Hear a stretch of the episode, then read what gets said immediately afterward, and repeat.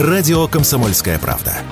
Никаких фейков, только проверенная информация. Что будет? Честный взгляд на 28 августа. Ну что ж, начинаем новый час, второй час нашего эфира, для кого-то первый. А напоминаю, это что будет на «Комсомольской правде». Я Игорь Виттель на «Комсомольской правде», а Иван на Донбассе.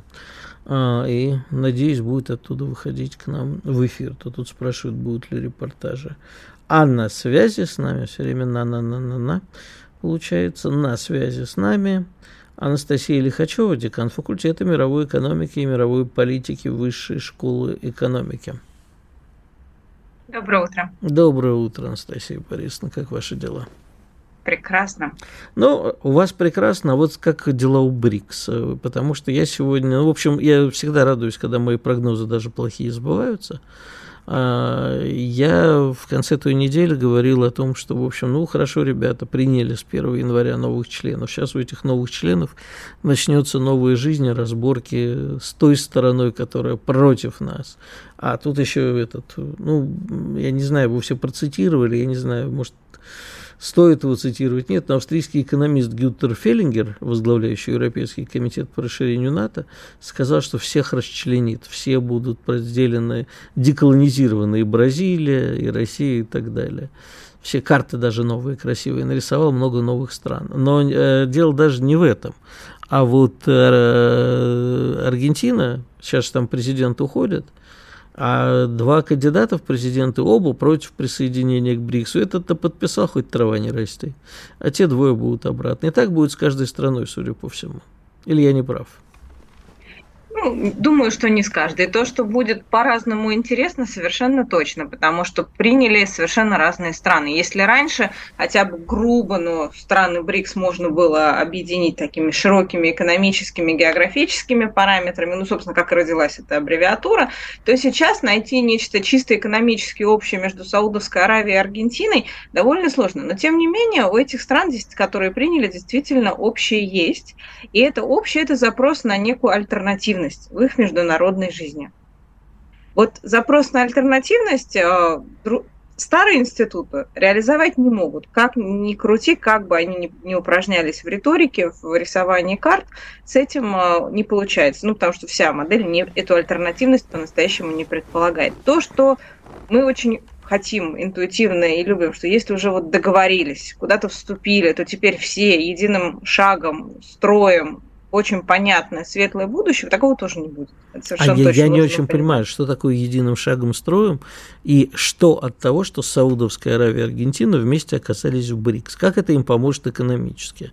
Если появятся новые институты, особенно финансовые, при которых а, Аргентина, которая пережила уже сколько дефолтов и военных переворотов, получит какую-то возможность на более льготных условиях, не так, как МВФ ее давил и вгонял э, в хтонический ужас.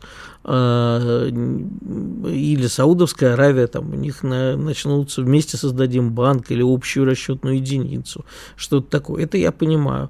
А вот э, давайте мы что-нибудь создадим альтернативное на зло Америки в борщ нагарим, просто потому что другого нет. Это чисто политическое. Более справедливый мир. Отлично. Как это будет реализовываться? Тем более под руководством Китая, который, в общем-то, играет первую скрипку в БРИКС, не надо обольщаться – который не империалистическая держава, да, не такой настоящий капитализм. Какая речь о справедливом мире? Мы тоже, в общем, превратились, увы, в капиталистическую страну. О каком, какой справедливости будет идти речь? Ну, тут сразу несколько вопросов. Угу. Про справедливость можно говорить отдельно и долго. Конкретно про то, что они могут делать вместе, так сказать, программу мероприятий. Здесь, во-первых, банк уже есть. А, новый банк Который отказался работать с Россией который э, отказался работать с Россией, но тем не менее наш представитель в Шанхае сидит, и сейчас в связи со сменой руководства, там теперь Дилма Русев всем заправляет, прекрасная яркая женщина, есть ожидание, что эта ситуация тоже будет меняться, но если мы несколько отбросим праведный гнев, то, в общем, сказать, что мы как-то феерически сами с этим банком работали – будет очень сильным преувеличением. Вплоть до 2022 года в очень многих кабинетах звучало, да зачем нам туда идти, нас денег достаточно и здесь. Просто вопрос подбирать проекты. Вот. Ну, подход не самый э, устойчивый оказался. Поэтому банк есть. Про единую валюту я считаю в чистом виде, что вот был доллар, а теперь будет бриксолар, это, конечно, утопия. Но как э, определенный механизм для упрощения расчетов между вот этими странами, э, действительно такие решения могут быть созданы на уровне Центробанка. Это не значит, что мы будем в следующем году приезжать в Китай, в Дели или в Аддис-Абебу, и сразу очень удобно какой-то новой единой суперкарты BRICS-Pay везде платить, и все будет списываться. Но, в принципе, к этому технически прийти можно. Другое дело, что а, вот что-то создадут, и доллар рухнет, это, конечно, глупости. Так речь а, идет не об общей валюте, а об общей расчетной единице. Это разное все-таки. Ну, про валюту тоже говорят некоторые горячие головы, и, да, и, ну, не только горячие, в общем, есть сторонники этой теории и, и практики. А вот про расчетную единицу история идет, особенно если она будет привязана к товарам. Это можно хотя бы пилотно по некоторым вещам сделать. Это еще вопрос для нас, например, очень важный – страхование. И как раз вот те страны, которые присоединились, они тоже, ну, я не говорю про Саудовскую Аравию, а вот, например, Аргентина, Эфиопия или Иран, они то, и Египет, они тоже не главные любимцы международных страховых компаний, ну, по понятным причинам. Поэтому нам есть о чем поговорить. А если мы говорим, вот, собственно, большой вопрос о справедливости, зачем это все, то здесь как раз есть очень интересный слой. Это вообще новый подход к тому, что такое справедливое развитие потому что есть э, философия устойчивое развитие, мы должны всем себя ограничить, чтобы будущим поколениям жилось чуть легче, их не смыло, не, не, не спалило и, и так далее. Для Швеции это достаточно понятная философия. Для Эфиопии рассказывать про то, что сейчас так, у нас проблемы со звуком немножечко. Чтобы будущим поколениям было легче. Э, все вроде хорошо. Да, все уже нормально, да. Да-да, извините. Что-то. Нет, нормально уже все, звук, звук пошел вроде. Угу, угу. Продолжаем. А, для Эфиопии, Эфиопии рассказ, рассказывать про то, что им надо немножко ужаться ради будущих поколений, ну, это в лучшем случае неуместно, а вызывает зачастую куда более раздраженную реакцию, как и в ряде других стран. И вот здесь десятка новая а, БРИКС может действительно предлагать решение с поправкой на то, что происходит на самом деле, а не то, что хотелось бы, чтобы происходило в мире за окном будущего. Поэтому значит, здесь есть о чем говорить. Значит, нас все делится на два вопроса на самом деле. Что нам от этого? Вот что угу. конкретно мы получим практически. И второе. Угу. А как э, сейчас, допустим, мы согласились, что БРИКС для нас это хорошо, допустим. Но сейчас уже, и даже в будущем времени говорить не стоит, а наши противники стали приходить к каждой стране и говорить, слышь, а ты не забывай, что вот у нас тут с тобой такой-то проектик, мы тебе тут оружие поставляем, в Саудовской Аравии, например, да, Индия, а ты же вообще помнишь, у тебя там Пакистан под боком, а мы с Пакистаном дружим? Ты же не хочешь проблем? И да и внутри, в общем-то, э, Индия с Китаем, у них свои территориальные э, проблемы. В общем, мы набираем людей, у которых э, полно проблем. И это не военный союз, слава богу, потому что мы, конечно, уже Эфиопии помогали против Эритреи, но в частном порядке. Но сейчас бы нам не, не, не в этот блудняк не попасть опять. Это первое. А, да, в общем, есть за что каждого из участников э, вот этого. Мне это начинает напоминать, как там выбирали это лейтенантов Шмидта. В... Вот примерно так это и происходит. Так это нормально. Если бы они этого не делали, это бы означало, что к этой инициативе вообще нет никакого внимания. Они считают, что это полная ерунда.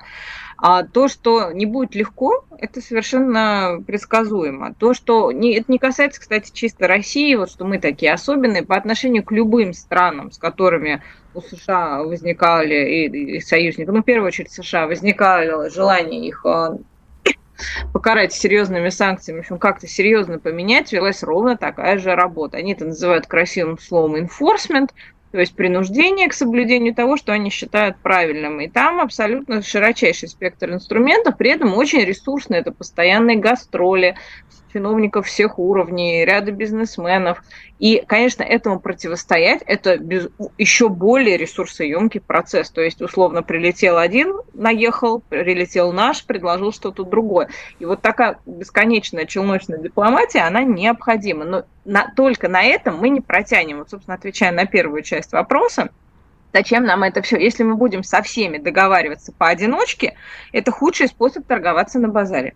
Поэтому, конечно, хоть по каким-то вопросам, если мы будем выстраивать треугольнички, квадратики, любые многосторонки, где у нас хоть больше одного участника заинтересованы в том, чтобы это расчетная единица, страховка, система обмена данными по водопадам или плотинам, неважно что, работала, тем это будет более устойчивая история. Без вот этой надстройки, где мы не, не один на один со всеми, с друзьями, с врагами, а объединяемся в малые группы, привлекая или не привлекая внимание санитаров, без этого ничего не получится. Угу. Но ничего страшного при этом то, что договариваются нормально, а вот то, что эти страны потихоньку да, продавливаются под этот изменчивый мир, говорят, ну ладно, ладно, может нам БРИКС не нужен, да и с Россией мы будем потише. Но об этом после выпуска новостей и рекламы.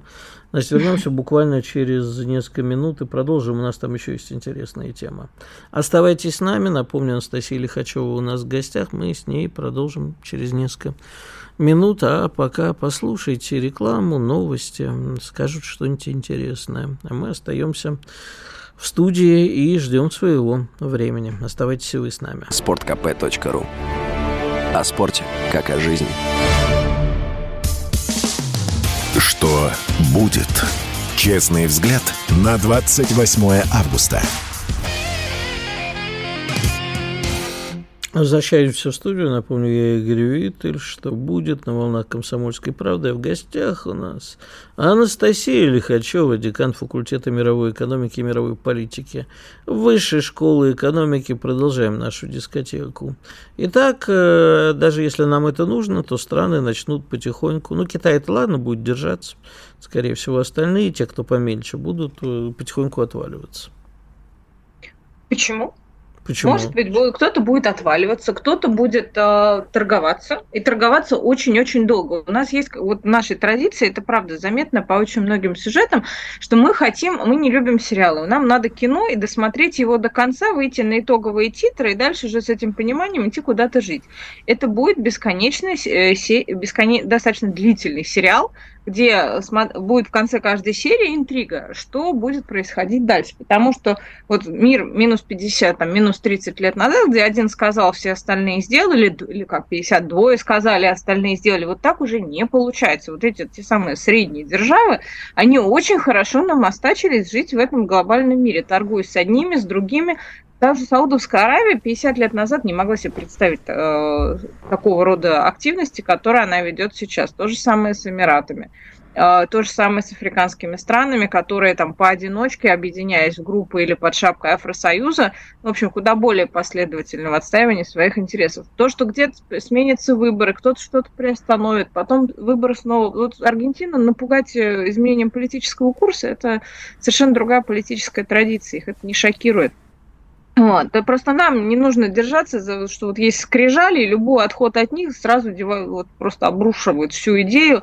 Мы хлопаем нет, дверью и говорим, ах так, Подождите. Тогда мы будем по-своему. А политически, может, и нет. Но вот мы торгуем нефтью, да? Стало понятно же прекрасно, что все энергоносители торговля с Китаем и Индией, в общем, нам приносят меньше денег, а, чем была торговля э, с предыдущими партнерами, потому что другое логистическое плечо, во-первых. Во-вторых, точнее. А во-первых, ну, естественно, они все говорят, подождите, у вас там большую нефть не купит, давайте со скидочкой. И в результате мы так процентов 30 на этой торговле теряем. То же самое сейчас будут все торговаться с нами, наши друзья и партнеры. Мы, конечно, понимаем, мы члены БРИКС, мы друзья. А там приезжает Си Цзиньпинь и рассказывает о нерушимой дружбе, Сталина мало слушают нас. А в результате-то что получается? Все равно как бы денежки врозь. Нам это не выгодно. Uh, ну, во-первых, альтернативы или по-нашему, или никак нам еще менее выгодно. Тут тоже нужно понимать, да. что э, засватанная невеста всем нужна, а когда ты в другой ситуации, то нужно очень-очень живо крутиться. Во-вторых, то, что касается тех же дисконтов, там вообще очень интересная вещь. А, в итоге там вопрос, кому уходит маржа трейдера, а не кто какой дисконт платит. И вообще, Это чем правда, да. дальше мы будем двигаться, тем более серой и непрозрачной должна быть становиться вся эта история с ценообразованием, кто за сколько покупает, э, кто за сколько продает, и какая часть этих денег в какую юрисдикцию заходит. То есть, если это все будет прозрачно, вот это как раз будут давить и кошмарить куда более активно. Мы вообще от вот такого старого пиара международной деятельности, наш товарооборот достиг X миллиардов, мы подписали 150 тысяч соглашений, вот вам 50 пресс-релизов, это надо все забывать на ближайшие несколько лет точно. То есть, дай бог, чтобы товарообороты росли и соглашения заключались, заводы строились, а, дети рождались, но надо меньше про это кричать. Это вот вообще новая норма жизни. А мы привыкли, что если не кричат, то все плохо. Наоборот, если не кричат, значит хорошо. А, что касается того, собственно, выгодно или невыгодно, и кто с нами будет торговаться. Вот опять, если мы будем торговаться поодиночке со всеми, то все будет гораздо хуже. Если у нас будет хоть какая-то многосторонка, это будет гораздо выгоднее нам. Угу. Какие бы мы ни были большие и сильные. А вот это еще... ну, другой подход к а переговорам вот я... просто. Ага. Э, значит, вот э, о чем речь еще. Похоже, что части Европы вся эта халабуда уже надоела. И хотелось бы с этого соскочить. Вот как э, вам кажется, будут ли новые такие контуры европейские, особенно Восточная Европа, та часть Восточной Европы, которая более рациональна, это Венгрия, это, кстати, возможно, и Польша, которая уже тоже поднадоела а, вся эта ситуация, идти на обратное сближение с Россией или на создание, например, своих блоков в противовес Евросоюзу ну, и прочему? Я не считаю это реалистичным в перспективе ближайших обозримых лет на 3 4, 5, 6 лет точно. А как бы им что ни нравилось, они получают до сих пор огромную выгоду от участия в Евросоюзе, причем их статус в Евросоюзе существенно вырос. Условно, 15 лет назад э, не нравится, шить и все. А сейчас э, совершенно другая переговорная позиция. Польша главный флагман вообще Европы теперь. А Венгрия? Венгры меньше, гораздо меньше с экономической точки зрения, с э, точки зрения населения. То есть это совершенно разновеликие по значимости страны. Тем более у Польши совершенно понятный, э, в общем, нескрываемый план. Они хотят быть главным агентом и хабом для всех программ восстановления Украины. Как, неважно, сейчас вообще не берем в каких масштабах, географиях, объемах. Ну хорошо, забудем но про Польшу. амбиция понятна. Друг, другие страны. Ведь э, ни для кого не секрет, это, в общем-то, э, в Европе и сами не скрывают понимания того, что их экономическое состояние ухудшилось с началом СВО, и э, понимание того некоторых стран, что их просто поимели.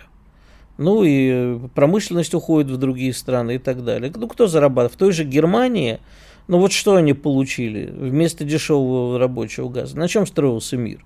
Дешевые американские деньги, дешевые энергоносители из России, дешевые рабочие силы Юго-Восточной Азии. Сейчас это поменялось. И Германия, которая вынуждена в разы больше теперь платить за газ, становится неконкурентоспособной. Кто в результате выигрывает? Ну, кроме немецкой военной промышленности, Рейнметалла какого-нибудь ну, понятно, что выигрывают США и Китай конкретно от этой истории, но тут э, вот опять мы все хотим ускорить. Они включались в поставки оружия довольно долго, ну, по, по, по темпам вообще всех событий. Вот сейчас так включились, что уже как-то хочется всем остальным сказать, вы вообще оглядитесь по сторонам. А вот э, то же самое с перестройкой промышленности. У них рушится их модель, которая существовала не год, не два, а десятилетия. И она будет перестраиваться, доходить это будет достаточно долго. Я не говорю про отдельных представителей бизнеса, у которых уже понятно, что с издержками произошло. Но, во-первых, никакой четкой альтернативы, просто давайте отыграем назад, ой, без попутал, нет, они это понимают прекрасно. А что делать, тоже четкого понимания нет. Пока Евросоюз и э, ключевые игроки внутри будут использовать любую возможность, чтобы гасить недовольство деньгами, а, долговыми. У них не такая долговая нагрузка близко, как в США. И, э, и покупать время. Покупка ну, времени сейчас очень прибыльное дело. Покупать-то можно, но всегда вот очень э, хорошо, когда умные люди типа вас говорят, ну, вот вы посмотрите на Китай. Это мы живем вот короткими историями, а Китай живет тысячелетиями. Ничего страшного, все идет по плану. Но это все происходит здесь и сейчас. В нашем, в нашем кармане, в их кармане, да, Поэтому, когда жители Германии начинают, э, бог с ним там предприятие, а но когда ты дома начинаешь за газ платить больше, и у тебя рынки сбыта закрываются, у Германии были тесные, это же бьет по твоему карману, бьет точно так же, как и у нас бьет то, что у нас упал рубль, и что у нас 80% импорта по ряду показателей. Нам тяжело. Может быть, мы все идет делаем правильно, у нас все получится через время, но живем-то мы сейчас – Игорь, вот совершенно правильно говоришь, а, что у нас же то же самое. И у нас, ну вот, если мы берем определенную а, слой принятия решений, вопросы, что это экономически а, было весьма тяжело, ну, конечно, было и оно и остается, еще по целому ряду сюжетов в долгосрочном периоде будет очень-очень долго, больно, дорого и тяжело идти. Где-то будут локальные суперудачи там, по импортозамещению, что-то там перейдем на свое, тоже хорошее будет. Но то, что это экономически, ну, как бы, не самое очевидное было решение, понятно. Но почему-то мы себе совершенно понятно в своей неэкономической логике, а им в ней отказываем, считая, что у них все только за бабло. Это не так. Слушай, можно я тебе задам Нехороший вопрос. У меня есть выбор. Есть. Можешь попросить по старой дружбе не задавать. Но вот скажи, высшая школа экономика, она же всегда была таким оплотом определенного взгляда на мир глобалистского, что все, мы, мы все связано вместе, мы часть единого мира, мы часть, возможно, даже Европы. А как вот сейчас так на ходу студенты перестраиваются вот в этой ситуации? Они принимают, а главное, понимают ли новую картину мира и готовы ли они работать для этой новой картины мира, более справедливой? Ну, мне проще говорить за свой факультет, ну который ну, да. один факультет 3,5 тысячи студентов, а вся вышка 50 тысяч студентов, поэтому это довольно сложно так всех единым Только коротко, мазать. у нас меньше минуты осталось. Коротко, студенты и вообще молодежь гораздо быстрее все понимают, соображают, ориентируются, на какие языки перестраиваться, какие профили брать, спрос на данные, на работу с восточными, африканскими, латиноамериканскими рынками растет, интерес к международке растет, понимание, что все строится не только на экономике. Э, очевидно, это показала приемная кампания уже второй год подряд. Поэтому дети понимают все гораздо быстрее, они гораздо адаптивнее. Вот здесь у меня огромный источник оптимизма на будущее. Ну, хорошо. Надеюсь, суахили учат? Э, мы, мы к этому идем. Вот сейчас запустили хинди, а в следующем году фарси. В прошлом добавили турецкий. Угу. Ну, вопрос учили суахили, ты ответил на три других вопроса. Но на Мне это... надо прорекламировать компанию. Анастасия Лихачева, Анастасия Лихачева была с нами, вернемся через несколько минут. Комсомольская правда. Радио, которое не оставит вас равнодушным. Что будет? Честный взгляд на 28 августа. Ну что ж, продолжаем наши беседы. Напоминаю, что это «Что будет» на «Комсомольской правде». Я Игорь Виттель, Иван Панкин сегодня, Иван Панкин сегодня отсутствует. Он у нас на новых территориях. А мы продолжаем. Ну, мы продолжаем сегодня беседу о новых контурах мира, да, о чем мы только что беседовали с Анастасией Лихачевой. Сейчас будем беседовать с Георгием Валерьевичем Мирзаяном, доцентом Департамента массовых коммуникаций медиабизнеса Финансового университета при правительстве России. Георг, здравствуйте. Здравствуйте. Но у нас такая интересная тема начала вырисовываться. Во-первых, тут в Конгрессе уже кричат, давайте все-таки импичнем Байдена – а Трамп продолжает прыгать из хаты в хату. То есть заходит, видимо, научился уже правильно заходить в камеру. Скоро начнет правильно отвечать на тюремные загадки, я думаю. И в результате получается, что ну, у республиканцев Трамп лидирует, поэтому теперь все думают, как его остановить, а посадить его, в общем-то, вряд ли посадят. Ну, по крайней мере, до выборов-то не смогут посадить. А он же памятник.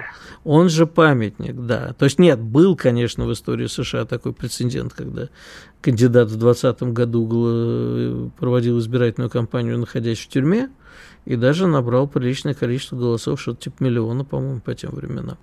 Вот. Но тут непонятно. А со стороны демократов у нас неожиданно, в общем, Байден похоже под импичмент. Они покопались в закромах и достали Мишель Обаму которая, судя по всему, возможно, имеет какие-то шансы.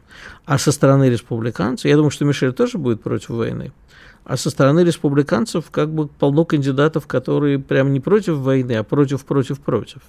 Такой в духе 68 -го года. Как вам кажется, чем эта ситуация, как она будет развиваться, точнее, чем она закончится, и повлияет ли это всю на ситуацию с СВО? Ну, давайте так.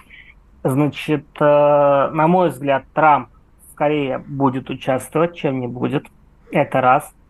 Его, во-первых, его адвокаты оттянут максимально там какие-то сроки, которые может вынести суд.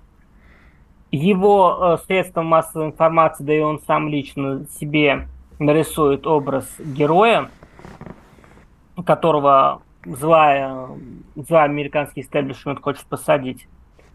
Ну и в-третьих, я вот сейчас, когда вы говорили, посмотрел рейтинги, я не вижу никакого рейтинга падения падение рейтинга Трампа, как и падение котировок э, букмекеров в отношении А кто Трампа. сказал, что у Трампа падает рейтинг? Я этого не говорил. Нет, вы не говорили. А. Просто если человека таскают по судам, есть смысл таскания по судам зачем? Чтобы показать электорату, посмотрите, э, вас, как бы ваш кандидат может в итоге сесть и вы, во-первых, потеряете свои голоса, и во-вторых, как бы, ну, это не совсем правильно избирать президента Зека, по крайней мере, в Соединенных Штатах. Речь идет о том, что и речь не идет о республиканских избирателях сейчас. Республиканские избиратели будут голосовать за Трампа, хоть Зека, хоть не Зека, хоть там, не знаю, в коме и так далее. Речь идет о беспартийном избирателе. И пока что как бы падение рейтинга Трампа я не увидел. Это раз. Два, по поводу Байдена. Мишель Обама это, конечно, интересно. И, возможно, ее там, ей там можно сделать рейтинг, но пока что на сегодняшний день Байден находится, безусловно, впереди во всех демократических праймерис. И если он сам не умрет, то я не вижу варианта, при котором он не выиграет праймерис ну, который по факту и не будет праймерис. То есть, как бы, даже если предположить, чтобы они, что они были, напоминаю, при, если вас баллотируется действующий президент США, то ваша партия не проводит праймерис а, обычно. Так вот, ну даже если они были бы, Байден выигрывает просто в одну калитку у всех вместе взятых. Но кандидатов. как, Карл, как говорит у нас в интернетах? А все просто, потому что Байден респектабельный, потому что Байден не радикальный, потому что э, дедушка, находящийся на, э, так сказать, ИВЛ, фактически, он является э, меньшим злом по сравнению со всякими там радикалами, которые идут от демократической партии. Угу. Это для демократического истеблишмента так, либо для всей страны? Это и для демократического истеблишмента, и для демократического электората, и для всей страны. Остальные, еще раз, слишком радикальны. Ну, а, вот, в, чё, а в чем так, радикальность Мишель Обама? Ну, Мишель Обама, э, нет, а если сейчас, если сейчас будет раскручивать средства массовой информации, это, конечно, хорошо. Но на сегодняшний день, а, ее пока не раскручивают, по крайней мере, я такого не видел. Э, о том, что она может быть кандидатом в президенты, говорили еще 4 года назад, напоминаю. Но до сих пор пока в нее никто не вложился. Э, во-вторых, э, она должна, если, если она хочет раскручиваться, она должна выходить, наверное, уже сейчас, потому что в начале следующего года начинаются демократические праймеры, за них надо набрать какой-то рейтинг. Если она сейчас выходит на, сказать, в компанию, но при этом не успеет раскрутиться до первых праймерис, двух, трех, четырех, и наберет там минимальное количество голосов, все, она не проходная. Правильно ли я понимаю, что события на Украине не достали еще американского обывателя? Раз... Настолько сильно нет. То есть, ну, американский обыватель, э, ему не нравятся лишние траты, которые идут – Ему не нравится то, что США втягивают США в войну с Россией из-за Украины.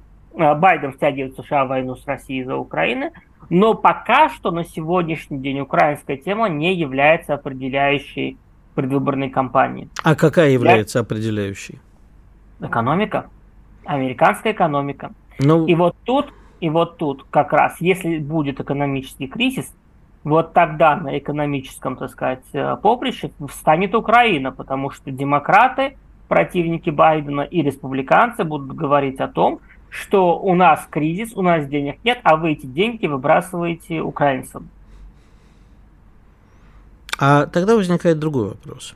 Значит, э, экономика экономикой, но вот мы... Один момент, вот я забыл добавить, э, на сегодняшний день как раз Украину некоторые кандидаты пытаются скорее использовать в плюс. Ну, например, там, за Мит Ромни заявил, что э, помощь Украине является чуть ли не там главной инвестицией в национальную безопасность США. И эти разговоры будут до тех пор, пока э, деньги есть. Как только денег не будет, как только начинается экономический кризис, целесообразность и, э, скажем так, адекватность инвестиций начинают проверять. Тогда, может быть, мое ворчание по поводу БРИКСа несправедливо, потому что э, получается ситуация, при которой начинается постепенная дедоларизация расчетов международных. И получается ситуация, при которой э, страны, крупные держатели американского долга, начинают отворачиваться от Америки. Есть куда более интересные инвестиции. А внутренние покупатели уже не хотят покупать, да, впрочем-то, и денег нет свободных на покупку американских долгов. И тогда начнется вот спиралевидное такое падение, и будет грустно. Ну, если честно, я очень скептически отношусь к э, вот этим всем разговорам о дедоларизации, каком-то какой-то мощной экономической интеграции внутри БРИКС. Ну, возможно, потому что я не экономист, я не знаю. Но... Э, да я вот. тоже скептически отношусь. Я это называю нагадить Америке в борщ. Но в данном Из случае... Из которого потом сам будешь есть. Вот это вот да. Вот это вот уже, к сожалению, мне кажется, что в конце всей истории выяснится, что мы бесплатно поели известную субстанцию все вместе.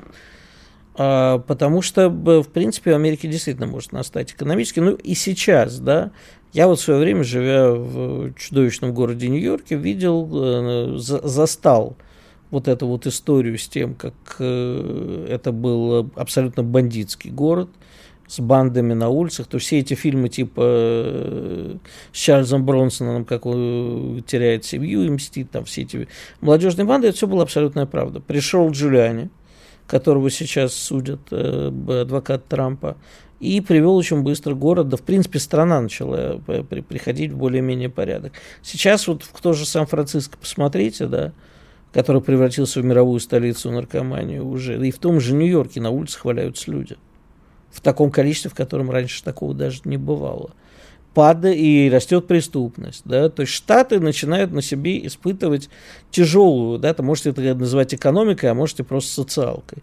Но Штатам становится плохо. Нас-то что интересует? Что в результате всего этого от нас отстали. Пусть им будет плохо, но не так, чтобы рухнула экономика. Тогда и нам будет плохо. Нам придется поесть того же борща загаженного. Но еще как Здесь бы... есть обратная сторона. Если им будет совсем плохо, на каком-то этапе, когда США поймут, что они не способны справляться с внутренними проблемами своими силами, по целому ряду причин, начиная от своей ультралиберальной идеологии, э, заканчивая там э, внутренним расколом внутри элит. Вот когда они поймут, что они не способны решать внутренние проблемы, они будут пытаться перенаправлять гнев населения на внешние факторы, на внешнего врага. Ну пусть на Китай вот... направляют. А вот Китай, пока еще Китай нужен, важен для американской экономики. А с Россией гораздо проще. Россия известный, понятный враг, попсовый враг, если так можно сказать, будут перенаправлять на нас. Поэтому нам тоже как бы как бы легко не будет. Георг, через пару минут вернемся в студию. Напомню, Георг Мирзаян. А, мы с ним беседуем о о новых контурах мира. Сейчас про Америку говорили, в следующей части поговорим. О другом оставайтесь с нами. Радио «Комсомольская правда». Срочно о важном. Что будет? Честный взгляд на 28 августа. Ну что ж, э, последняя часть нашего сегодняшнего эфира. Напоминаю, на волнах «Комсомольской правды», что будет. Э, я Игорь Виттель, и в гостях у меня Георг Мирзаян, доцент Департамента массовых коммуникаций и медиабизнеса финансового университета при правительстве России. Беседуем мы о новых контурах мира. В частности, в первой части мы беседовали об американских выборах. И, в общем-то, если нам какая-то разница о том, кто победит на этих выборах, изменится ли от этого политика США. Но сейчас, Георг, другой вопрос. А вот сейчас э, все говорят, масс, массовая такая, массовый вброс идет о том, что Украина захлебнулась контрнаступление, нужно, скорее всего, Россию как-то вот садиться с Россией за стол переговоров. А вот интересно, кто как э, будет садиться за стол переговоров, нужно ли это России? И, в принципе, э, возможно ли какое-то дипломатическое решение этого конфликта? Замечу, что за последнее время а, постоянная история, а вот давайте по корейской схеме отработаем, перешло уже, а давайте по немецкой послевоенной. Ну, по-корейски-то и смысл есть немецкая, то есть мы делим на не совсем. части. А в чем разница? Ну, по крайней мере, э, в, после раздела Кореи, например, в главе Кореи не осталось там каких-нибудь нацистов, ну или при, прежних противников, да, как это было ну, в ГДР. Какие-то сомнительно. Что потому значит? что у Южной Кореи после раздела во власти оставались японские коллаборанты. Я про Северную говорю, что у Северной Кореи, Южных корейцев-то во власти нету и прочих ну, противников. А, в этом плане. Ну, смотрите, давайте так. А, значит, дипломатический вариант решения конфликта безальтернативен, потому что конфликт не может быть решен только военным путем. Нам нужно именно военно-дипломатическое решение. То есть мы достигаем тех границ, которые мы хотим достигнуть, и потом все это фиксируем на бумаге и закрываем конфликт. То, если будет, будет чисто военное решение, то это будет очень, очень неприятно, скажем так. А по поводу того, нужно ли нам садиться стол переговоров, соответственно, нужно, да, мы должны садиться стол переговоров, но при достижении трех моментов. Первое – противоположная сторона должна готова вести сущностные переговоры, то есть реальные переговоры. Не посидели, поболтали, обменяли мнениями, разошлись, как нам предлагали иногда, а именно сущностные переговоры. Второе. Мы должны вести переговоры с позиции победителя. То есть к моменту начала переговорного процесса у нас должны быть освобождены все российские территории. Потому что сложно представить, что по итогам переговоров нам какие-то территории добровольно отдадут. Это маловероятно, это возможно только в случае полной капитуляции Украины, что пока, как бы, ну, опять же, маловероятно. И третий момент. Необходимо э, каким-то непонятным образом сделать так, чтобы мы начали доверять э, подписанным с американцами бумажкам. То есть, чтобы каким-то образом Соединенные Штаты доказали, что их слову, их обязательствам можно верить. Как вы понимаете, на сегодняшний день такой сценарий не просматривается. Поэтому переговоры я считаю возможными, и я очень надеюсь, что они начнутся не раньше начала 2025 года. То есть смены американской администрации. И за это время, соответственно, у нас есть окно возможностей для того, чтобы реализовать все наши планы на Земле. Угу. А при этом Украина тоже начнет реализовать свои планы. Да, конечно, и у Украины тоже есть окно возможности, чтобы выйти на переговоры с позиции победителя. Но для этого ей нужно захватывать наши территории. Для этого ей нужно, э, чтобы западные, э, чтобы стратегия Запада, поддержанная отдельными нашими идиотами по э, внутреннему расколу в стране, обвечалась успехом. Вот у них есть полтора года окно возможностей. А нам удастся создать какой-нибудь военный союз или экономический союз. Не просто вот на словах какой, ну, какой, который поддерживал бы нас. Не просто какой-то вот условный БРИКС, который не военный, не экономический. Не прочие какие-то. И, естественно, не наш... Э, не, у меня в руку выскочило слово, не наше вот локальное военное образование, а... Посер... ОДКБ вы имеете в виду? Да. Нет, нам не удастся создать, потому что никто не хочет э, попадать под пресс американских санкций. Даже Лукашенко пытается где-то что-то где-то откручиваться, отверчиваться. Не говоря уже о Китае и Иране, которые, от которых как бы какая-то польза нам идет. Понятно, она идет еще раз. Да, китайцы и иранцы помогают, но не в формате военного союза. Да и, в общем-то, нам самим военный союз не нужен, если уж на то пошло. У нас есть э, средства, во-первых, потому что у нас есть средства выигрывать войну самостоятельно при помощи определенной, да, там иранских боевых ботаников и так далее. Во-вторых, союз работает в обе стороны. Если мы заключаем союз с Китаем, это значит, мы должны вместе с Китаем воевать с Японией или с Тайванем. Если мы заключаем военный союз с Ираном, мы должны воевать, быть готовыми воевать со всеми соседями Ирана, вместе с Ираном том числе и с теми странами, которыми у нас очень хорошие отношения, например, монархиями залива, которые, да, начали процесс нормализации отношений с иранцами, но пока он еще далек до завершения. Нам это зачем? Нам зачем э, класть на алтарь этого военного союза, базовый принцип нашей дипломатии, что мы дружим со всеми, кто хочет дружить вместе с нами, и не дружим против тех, кто хочет дружить вместе с нами. Переворачиваем тарелочку, а нам, если понадобится помощь. Ведь против нас же практически там э, полмира ведут войну. Вот полмира не ведут, полмира ведут. И, э, извините, но поставки оружия в Украине не прекратились. Да, и они уменьшились, да, на, не скоро они там восстановят резервы.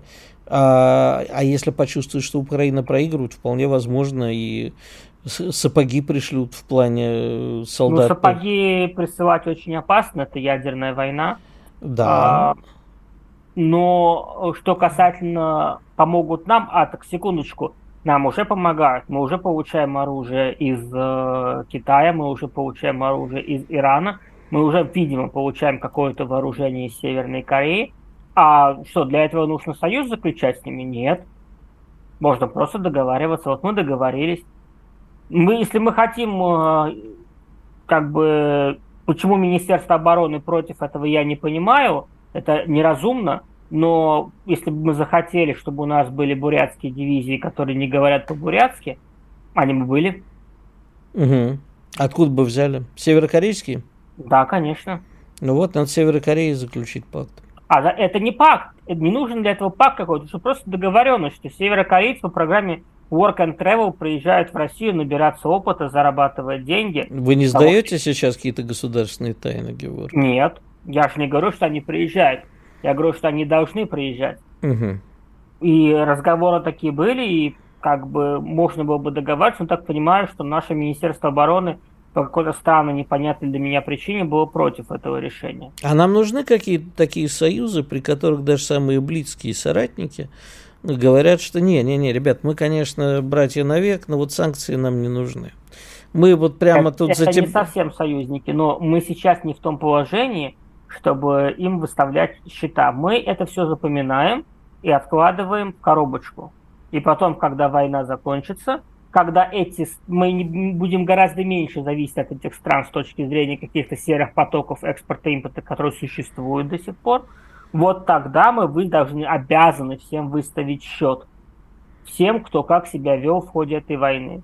Кого-то наградить, как иранцев, за то, как они помогали, а кого-то, как казахов, в общем-то, с кем-то пересмотреть отношения, скажем так. Mm-hmm. Понятно. А они что в ответ на выставленные счета нам скажут? Они пойти ли а. вам нафиг с вашими счетами? А что ну, пусть попробуют. Знаете, как пусть в интернете говорят, а что ты мне сделаешь, я в другом городе? Я тебя по IP пробью, а ты что сделаешь, я в другом городе? Все очень просто. Если Казахстан искренне считает, что находясь рядом с Россией и Китаем, он может получать американские, так сказать, указания и выполнять их, действуя одновременно против России и против Китая, ну пусть пробуют, ради бога, мы им выставим счет. Еще раз, Казахстан зависит от Российской Федерации в плане экономики и в плане безопасности. Киргизия зависит полностью с Таджикистаном, вот полностью от Российской Федерации. У них население перечисляет домой с России сумму эквивалентную расходной статье бюджета. Ну, пусть посмотрим, как они себя поведут. Но еще раз, я э, далек от, э, скажем так, отечественных ура-патриотов, призывающих сейчас там разбираться с казахами, с, э, с киргизами, с таджиками, с гастарбайтами, всех выгонять и так далее. Здесь нужны тонкие меры э, и, еще раз, комплексные меры. Но в полной мере мы их сможем применять только после э, окончания войны. А пока что нужно ну, точечно решать какие-то отдельные вопросы, не более того. Мы, еще раз, не в том положении сейчас, чтобы конфликтовать на нескольких фронтах одновременно, по крайней мере, конфликтовать открыто. А вот когда у нас развяжутся руки после Украины, да, этими руками надо кое-кому открутить голову будет. Угу. То есть затаим хамство в душе. Да, мы запомним. Мы, мы запомним. Память, память у нас хорошая. Злые память хорошая. Ну, как-то, да, грустненько становится, потому что сейчас наверняка напряглись, там уже сообщили главам нескольких государств, что Геворг призывает открутить головы. Но об ну, этом... Геворг пока не глава администрации президента, поэтому... Ну, это пока. Слова Геворга – это слова Геворга.